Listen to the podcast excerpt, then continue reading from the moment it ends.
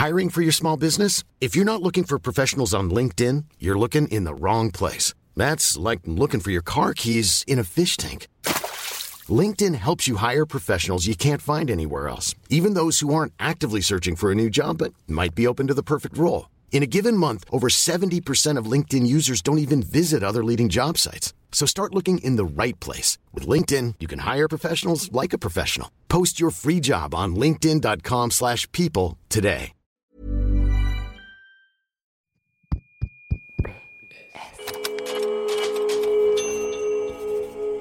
Postscriptum. Le podcast qui ouvre un nouveau dialogue. Lettre sonore numéro 10. Chère retraite.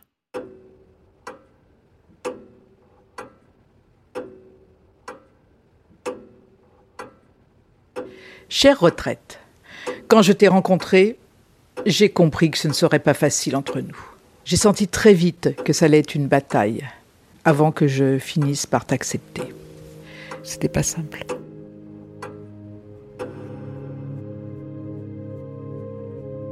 Souvent, on parle de l'âge du départ à la retraite, dans l'actualité, mais aussi entre collègues, au sein des familles. On donne son avis, on en rigole, mais quand on passe vraiment le cap, quand on bascule dans cette nouvelle étape de la vie, alors là, la pudeur s'installe, face à ce vertige abyssal.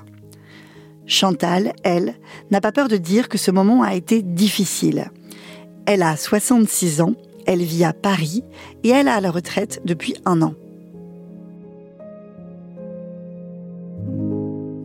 Mon métier était d'être psychothérapeute d'enfants et puis ensuite je me suis spécialisée auprès des bébés, bébés et parents. Je travaille dans une consultation médico-psychologique, c'est-à-dire c'est une consultation qui dépend d'un hôpital public. Quand j'ai commencé ma carrière, on s'occupait pas beaucoup, on savait pas trop faire avec la, souffrance psychologique des bébés et des parents. Et c'est quelque chose que j'ai découvert au fur et à mesure de ma carrière, parce que ça s'est développé. Il y a eu des gens qui ont fait des recherches, euh, voilà, et qu'on a commencé à comprendre qu'il fallait s'occuper des bébés euh, avant qu'ils grandissent trop. Et c'est comme ça que petit à petit, la clinique du bébé s'est mise en place. On a commencé à observer les bébés et se rendre compte qu'effectivement, ils avaient déjà des façons de dire qu'ils souffraient, et nous, on pouvait les aider là-dessus. J'adorais ça. J'adorais ça. C'était une vraie passion, enfin, je veux dire. Et c'est un travail, plus on a rencontré de familles, plus on a rencontré de bébés, plus on pige vite où était le nœud. À ce moment-là, moi, c'était de, leur faire bien comprendre qu'elles n'étaient pas mauvaises mères, ni mauvais pères. Ça n'avait rien à voir avec ça. Le problème, c'est que des fois, on est porteur de choses qui abîment la relation. Et en général, c'est ça aussi qui est fabuleux dans la clinique du bébé, c'est que ça se règle très vite. Enfin, très vite. Pour ce qui est de la psy, c'est très vite. C'est-à-dire qu'on a 3-4 mois de consulte et puis voilà. Ça, c'est gratifiant. Tu te sens tellement euh, bien, utile. Voilà, tu sais que tu fais quelque chose qui sert vraiment aux gens.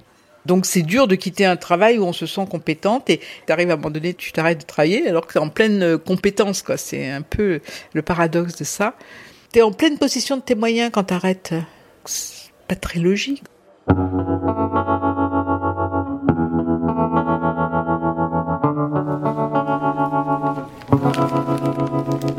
Voilà, je pars. Plus vite que je ne l'avais pensé. Malgré tout, j'emporte une carrière magnifique dont je suis très fière. Cela a commencé avec la petite Chantal de 7 ans qui était en grave échec scolaire. Elle rencontre des dames dans un dispensaire d'hygiène mentale qui lui ont fait passer un QI. Ces dames m'ont dit que je n'étais ni handicapée ni idiote. Ce moment a été fondateur pour moi. Le principal, ce sont mes collègues, que je veux remercier très chaleureusement, avec elles j'ai passé des moments de pur bonheur. Maintenant, je vais être conteuse, je vais y mettre le même engagement en espérant que je serai aussi talentueuse. J'avais écrit une lettre pour dire au revoir parce que je savais que j'arriverais pas à dire au revoir à mes collègues, c'était trop dur, donc j'ai écrit une lettre pour leur lire. C'était vraiment, je pleurais tous les deux mots. C'était vraiment, bon voilà, c'est des trucs de revoir, tu vois, de, séparation, de donc voilà, c'est.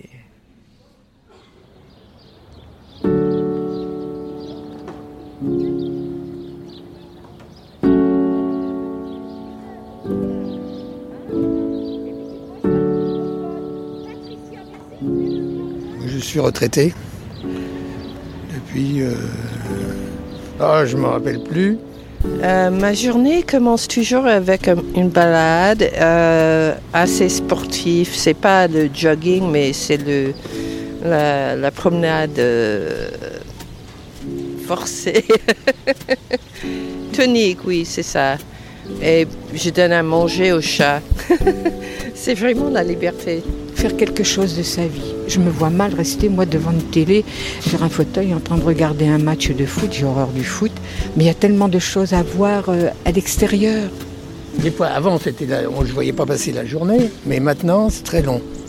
Je joue au bridge ou alors je joue euh, au sudoku, enfin bon, je joue. Voilà. Non, non, j'avais pas envie de m'arrêter. Parce que la retraite, ça me faisait penser à Napoléon, donc euh, la retraite de Napoléon, de Russie. Ça ne m'inspirait pas du tout. Quand on dit une retraite, on, on bat en retraite, ça veut dire qu'on on recule, quoi. Et j'avais pas envie de reculer. Voilà.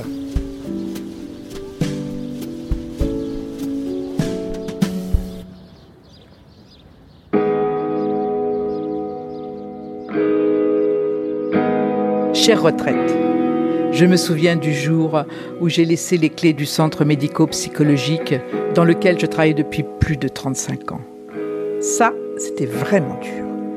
Laisser le trousseau de clés, ça veut dire oui, ça y est, c'est fini.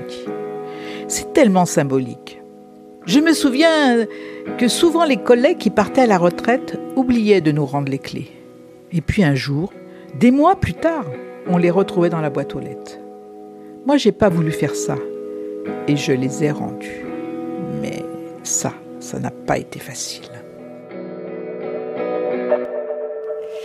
Les deux premiers mois, j'ai vraiment été déprimée. hein. Je dormais beaucoup, je pleurais, euh, voilà. euh, J'étais un peu perdue, un peu triste et déprimée. J'avais perdu quelque chose, hein, vraiment. C'était ça des grandes vagues comme ça qui m'ont envahi de me dire euh, mais tu sers à quoi?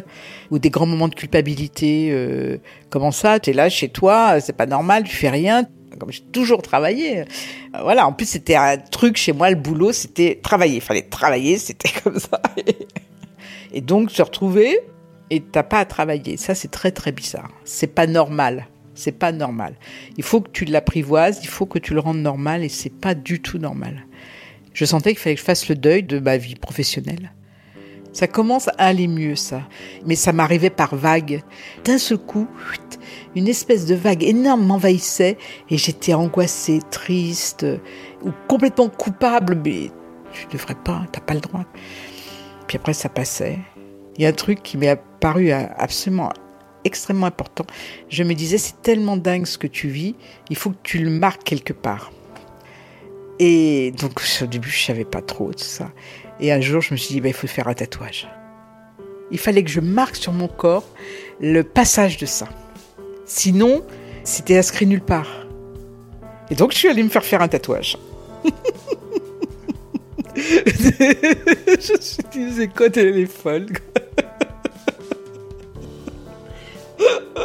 Bon voilà, mais non, je suis pas totalement folle, je crois pas, un petit peu peut-être, je sais pas. Truc de, de grand-mère qui fait son... son c'est pas son coming out quand même, tu vois. Il est au poignet, c'est une étoile. Bon, je crois que c'est ma bonne étoile, j'essaye qu'elle soit accrochée là, quoi. Pour qu'elle continue à me, à me guider un peu, tu vois, sur le chemin. Mais c'est fou, j'aurais jamais pensé que j'avais besoin de ça pour m'aider.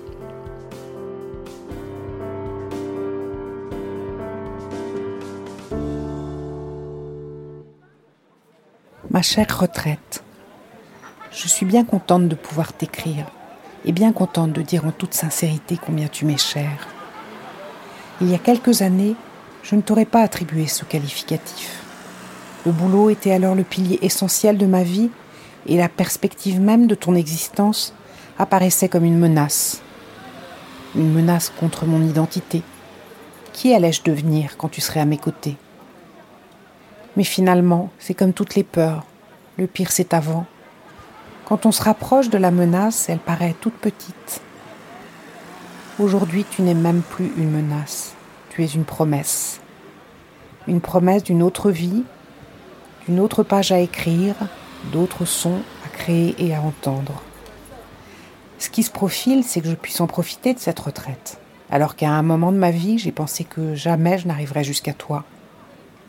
J'ai plein de projets pour nous. Muriel.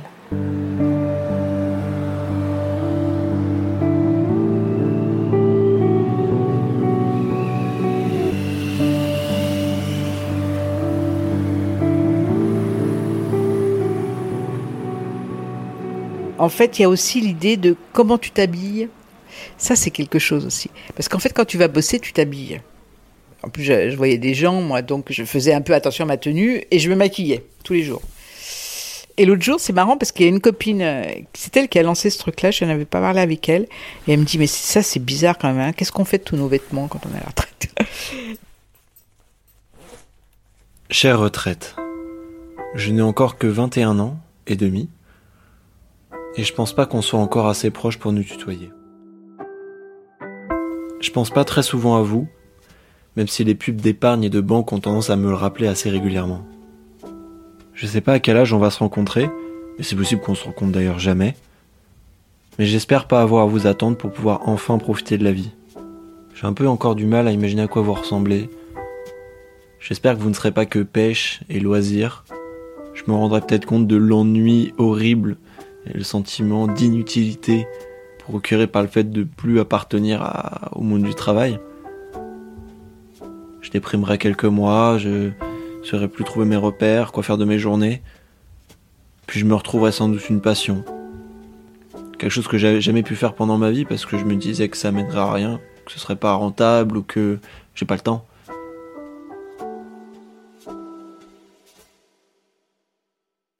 En fait, j'en ai parlé beaucoup à mes copines qui étaient déjà euh, à la retraite. Et là, mes copines, elles m'ont dit, bah oui, nous on l'a, on l'a, ressenti aussi, hein, euh, voilà. Sauf qu'à l'époque, elles m'en avaient pas parlé. Des fois, tu tentes d'expliquer ça, que c'est quelquefois mal reçu, effectivement. Surtout les gens qui sont pas à la retraite. Ils n'ont pas envie d'entendre que ça va pas être le nirvana. Et là, je sentais que c'était quelque chose, non, il fallait pas toucher à ça. Euh, La retraite, c'est un truc super. J'aurai le temps de faire plein de choses, de lire et tout. Ouais, mais c'est pas parce que tu as le temps de lire que tu es heureux. Je me souviens, c'est des collègues, je commençais à en parler comme ça, et elles disaient, bah attends, tu te rends pas compte, on a plein de chance d'être à la retraite, d'avoir une retraite. Je dis, attends, c'est juste incroyable. Un pays où on, on peut être à la retraite. C'est juste super. Je, je sais pas, je crois que c'est en Grèce où les parents, ils vont chez les enfants. Enfin, c'est juste atroce, quoi, tu vois, parce que personne ne touche de retraite. Bien sûr qu'on a une vraie chance, mais c'est, faut pouvoir dire c'est difficile, faut pouvoir être écouté, entendu. Je peux apprécier euh, d'avoir la chance de, toucher une retraite et de pouvoir ouais, être à la retraite, et en même temps euh, trouver ça très difficile quand même. J'ai découvert qu'un peu la retraite, il y a quelque chose comme ça. En fait, c'est un truc que tu dois vivre euh, dans ton coin, dans ton intimité, que t'as pas à dire, quoi. C'est bizarre, hein. Chère retraite, tu me parais si lointaine que je ne sais pas si je pourrais te saluer un jour. Pourtant, je suis certaine que tu es très sympa. Mes parents te fréquentent depuis deux ou trois ans et je te confirme qu'ils t'apprécient beaucoup. Pour ma part, j'ai plein d'idées en vue de notre future rencontre. On ira se promener à la plage, on lira des livres et on se lancera dans des grands projets créatifs.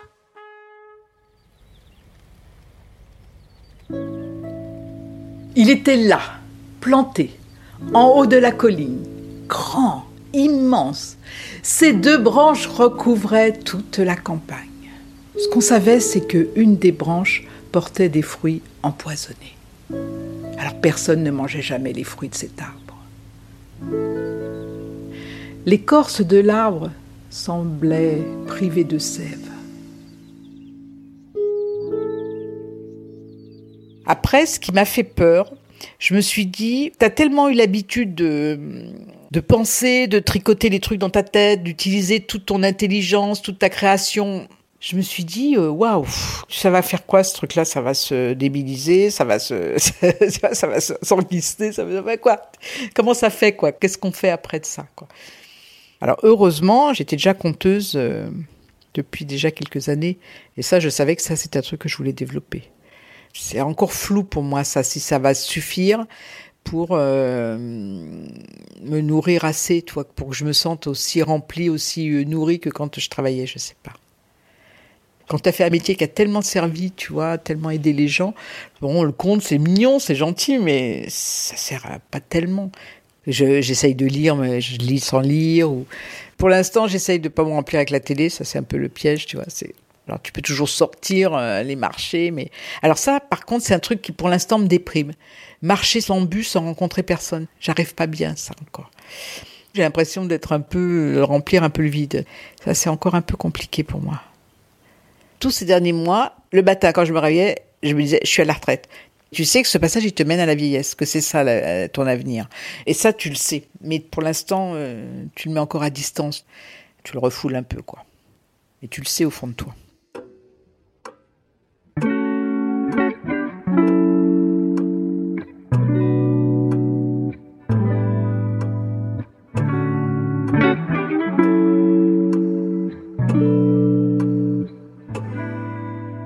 Vous venez d'écouter une lettre sonore de Postscriptum, le podcast qui deux fois par mois ouvre un nouveau dialogue. Retrouvez toutes nos lettres sonores sur votre appli de podcast. Vous pouvez vous abonner à Postscriptum et n'hésitez pas à nous mettre des étoiles. Partagez-nous vos histoires et vos témoignages en nous laissant un message vocal sur notre site internet postscriptum-podcast.fr.